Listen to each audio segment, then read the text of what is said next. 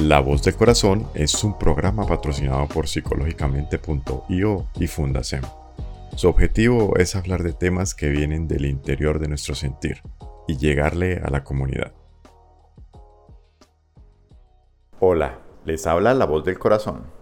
Hoy en nuestro programa tenemos una gran invitada, la doctora Jenny Reyes, quien nos va a estar hablando del sentir de la primera línea de salud. Hola Jenny, ¿cómo estás? Hola Javier, un saludo para todos. Me encuentro bien, muchas gracias. Jenny es médica cirujana y estudiante de la maestría en salud ocupacional. En la pandemia estuvo atendiendo varios pacientes con COVID, en donde les hacía un seguimiento de evolución de sus casos. Tuvo que enfrentarse a situaciones adversas en las que muchas veces acompañó el dolor de varias familias quienes perdían a su ser querido por esa pandemia. Como todos, ella estuvo sometida al temor de salir y de tomar constantemente medidas de bioseguridad. Jenny se encuentra trabajando en un proyecto en el que se analizan las nuevas condiciones de trabajo por la pandemia y la salud mental de los médicos de primera línea del servicio de urgencias. Mira Jenny que recuerdo bastante en aquellos momentos en el que estábamos confinados, uno tenía miedo de ir al médico porque había muchos temores de que tal vez por estar enfermo de una cosa que no fuera el COVID terminara contagiado y finalmente muriera. Eso incluso llevó a muchas personas a que se agravaran con situaciones que en términos normales hubieran podido solventar con un tratamiento a tiempo. Esto que te digo es desde la perspectiva del paciente, pero ¿qué pasaba por la cabeza de un médico que obligatoriamente tenía que ir a trabajar a urgencias y tenía que exponerse no solo al señalamiento social al que fue sometido el personal de salud, sino al temor de contagiarse y fallecer en el ejercicio de su profesión, en el ejercicio de su labor. Bueno, Javier, antes que nada, pues yo creo que la mayoría de los que nos dedicamos a las profesiones de la salud, pocas veces nos sentimos obligados a trabajar. A muchos de nosotros nos acompaña ese don de servicio. Yo creo que lo que nos ha permitido soportar esta marea, pues ha sido esa, e, ese dono, esas cualidades que tenemos los que nos dedicamos a la salud. Lo otro es que durante años de formación uno aprende que el riesgo biológico pues es algo inherente a, a, nuestra profesión, a nuestra labor y eso pues lo hemos aprendido, lo hemos puesto en práctica pues con más razón en esta pandemia. Nunca pues digamos teóricamente uno durante el proceso de formación tuvo conocimiento de pandemias previas, nunca pensamos vivir una como la que vivimos actualmente. En cuanto a lo del señalamiento, pues eso es algo complejo, es, es algo que pienso particularmente que tiene que ver mucho con el contexto social y cultural. Es difícil que la gente de afuera, fuera del área de la salud, independiente de su nivel de educación, comprenda las dinámicas de contagio y nosotros pues que somos actores del sistema conocemos más los mecanismos de prevención. La gente cree que el COVID llegó para enseñarnos cómo cuidarnos, probablemente sí. Pienso que para la población general, porque nosotros dentro del gremio desde muy temprano en la formación somos, digamos, entrenados en cuanto a las medidas de bioseguridad. Nosotros en salud manejamos una premisa y es que todo paciente está potencialmente infectado. Hoy en día, pues todos estamos potencialmente infectados y de ahí las medidas de bioseguridad general. Nosotros internamente en el gremio manejamos unos protocolos para poner un ejemplo. Hay uno de ellos es cinco momentos del lavado de manos, que ya lo aplicábamos previo a la pandemia. Es decir, cinco momentos porque antes del contacto con el paciente, antes de realizar tareas asépticas, es decir, un procedimiento menor, por ejemplo, una inyección, una toma de una muestra, una canalización. El otro momento, después del riesgo de exposición a líquidos corporales, es decir, estos procedimientos, una punción lumbar, después del contacto con el paciente, es otro de los momentos, y el último, después del contacto con el entorno del paciente se maneja mucho mejor en el ámbito hospitalario, en el área de urgencias, sin embargo, en los ambientes ambulatorios también tenemos en cuenta estos protocolos. En cirugía hay otro protocolo aún más estricto, el lavado tiene mayor duración y tiene otros pasos. Entonces, pues pienso que respecto a lo que pasaba por las cabezas de, de los profesionales de la salud, y puntualmente nosotros los médicos, pues principalmente ha sido el temor a contagiarnos, a morir en el ejercicio de la labor, temor a contagiar a nuestros familiares por el COVID, ¿sí? convertirnos en un vector. Pienso que pues es, como el sentir general. De hecho, estudios han demostrado, digamos que ese es el sentir de, los médicos. También el temor a, pues a la enfermedad misma, porque siendo nueva, pues digamos que fue un proceso de aprendizaje para todos. Entonces, también el tema de, afrontar el hecho de tener que dar malas noticias, no lo hacemos con tanta frecuencia y durante los picos la gente no se imagina el dolor que uno vive, esa sensación de fracaso porque pues los médicos nos formamos para salvar vidas o por lo menos prolongarlas, si es el caso. Entonces es una posición dolorosa y difícil de comprender. Claro, sí, son elementos muy importantes a tener en cuenta. Yo recuerdo que vi una crónica de un médico que comentaba con tristeza que sus hijos solían esperarlo con un abrazo y un beso cuando llegaba por las noches. Pero en plena pandemia, él tuvo que dejar de ir a su casa por miedo a contagiar a sus familiares. Entonces, eh, ¿cómo crees que puede afectar emocional y laboralmente el hecho de no poder tener una vida normal, de no poder disfrutar de un abrazo o un beso de sus hijos? Sí, el auto, autoaislamiento lo llamamos nosotros. Es una medida, digamos, de protección que promovieron muchos de los colegas que estaban en primera línea en los momentos más críticos de la pandemia. Primero, pues considero que son decisiones sanas que se tomaron cuando no conocíamos mucho de la dinámica del virus Respecto a cómo puede afectar emocional o laboralmente, creo que depende.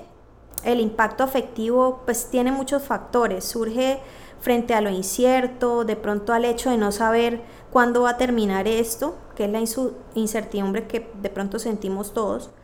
Depende también de la, de, la personalidad de, de, la persona o del profesional, de esa capacidad de adaptarse a los cambios, de la resiliencia o la capacidad de superar situaciones adversas y de la manera positiva pues como, como afronte las cosas.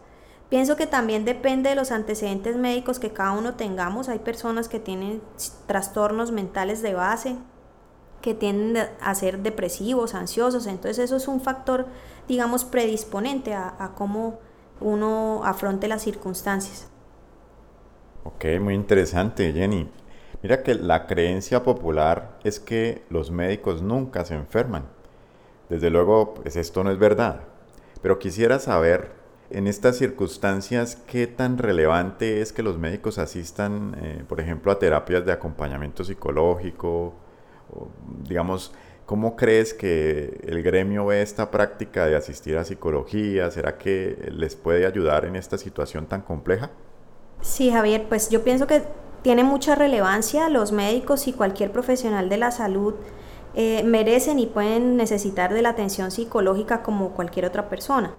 Sin embargo, eh, dentro de los adelantos que he hecho de la revisión bibliográfica y con mi experiencia particular como profesional de salud, pienso que de parte nuestra hay cierta resistencia a, a buscar la ayuda psicológica o a reconocer que la necesitamos.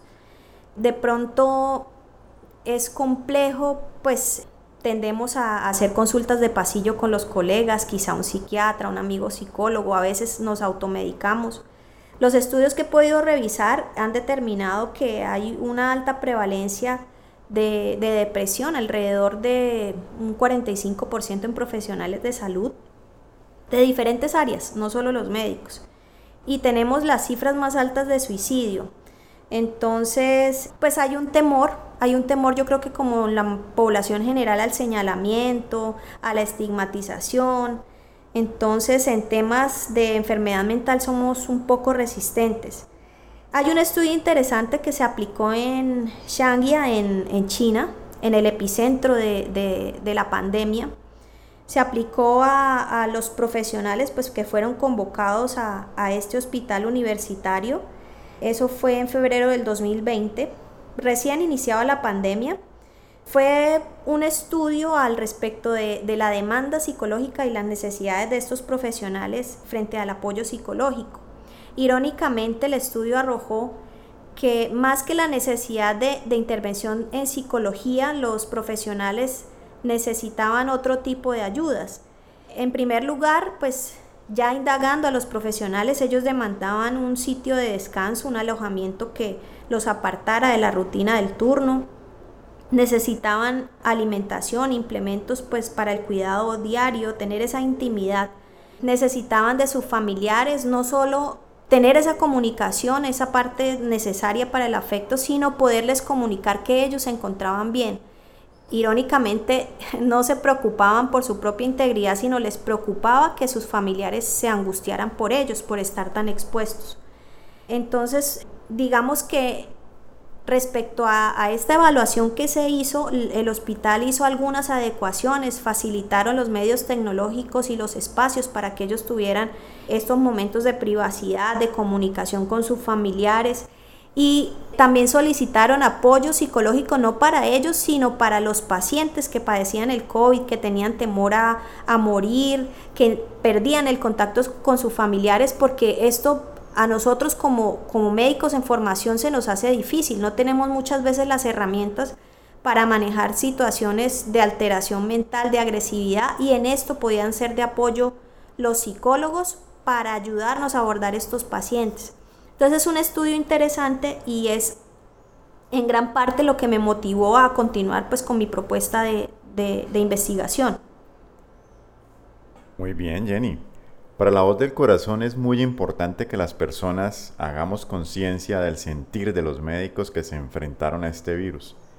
Recuerdo que muchos tuvieron que utilizar bolsas de basura y cintas de enmascarar para porque digamos en ese momento no se tenían los, elementos suficientes de bioseguridad.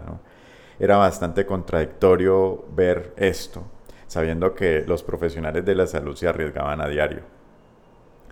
Quisiera saber desde tu perspectiva, ahora que pues, ya se han mitigado relativamente las muertes y las complicaciones gracias a la vacunación, y no es que el virus se haya ido, ¿no? pero al menos ya hay un panorama mejor comparado con lo de hace un año atrás ¿Qué crees que venga adelante? ¿Será que esta situación va a dejar secuelas en el personal de salud? Sí, Javier, pues yo pienso que como en todos los seres humanos, la pandemia nos ha dejado una huella imborrable y secuelas seguramente van a haber. Pues vamos a tener en, en quienes hayan padecido principalmente alguna alteración en su salud mental. Y obviamente muchos de nuestros profesionales que de frente estuvieron abordando estos casos de, de COVID de manera directa.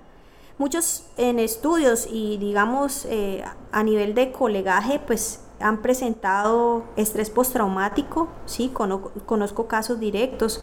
Otros han tenido depresión, ansiedad. Eh, aquellos que quizá tienen esos antecedentes han reactivado los cuadros y a futuro pienso que circunstancias similares pueden reactivar esos cuadros o revivir esos momentos de estrés. Bueno, yo personalmente quisiera pedir disculpas a nombre de las personas que en un momento dado dieron maltrato al personal de salud. Esta situación tuvo que haber sido muchísimo más difícil de lo que nos comentas. Bueno, para cerrar quisiera hacer una pregunta, una última pregunta. ¿Qué aprendizaje crees que nos ha dejado esta situación? Tanto al personal de salud como a las personas del común. ¿Será que sí aprendimos algo de lo que nos sucedió? estaremos preparados para una nueva emergencia sanitaria en caso de que vuelva? Sí, Javier, yo pienso que preparados sí, no solo nosotros como gremio, sino la población en general. Internamente, pues les puedo comentar a manera de anécdota, hoy en día eh, los protocolos en salud, yo estoy en el área ambulatoria, sin embargo conozco experiencias de compañeros en UCI que digamos en vista de la carencia de, de los insumos para atender a tanta población, tuvieron que ser un poco más flexibles en los protocolos. Normalmente en el área de UCI los protocolos son muy cerrados, muy estrictos. Situaciones como la carencia de medicamentos o, carencia de oxígeno dio paso a otros esquemas alternativos que dieron buena respuesta terapéutica y hoy en día pues digamos eso ha flexibilizado un poco el manejo. También pues esto nos permitió flexibilizar horarios de trabajo, entender que que pues uno como ser humano no puede pasar más de 12 horas o más de 24 en un solo turno. A la población en general yo pienso y espero que hayan aprendido sobre el autocuidado, ¿sí? sobre la, importancia de las medidas de bioseguridad que pues el tiempo nos ha demostrado que son efectivas, el tema de la vacunación, el lavado de manos, que a veces parece tan insignificante, el uso del tapabocas, ¿sí? estar en un ambiente abierto, ya casi que pues la población general conoce de los contagios a través de microaerosoles. Entonces pienso que sí, es, eh, son aprendizajes y si a futuro pues vamos a, a vivir una experiencia similar, pienso que vamos a estar más preparados. Muchas gracias Jenny por acompañarnos en nuestro programa y por regalarnos tu tiempo. Y muchas gracias a nuestros oyentes por seguirnos en La Voz del Corazón y asumir el rol que cada uno de nosotros hemos jugado en esta pandemia. Namaskaram y nos vemos en la próxima.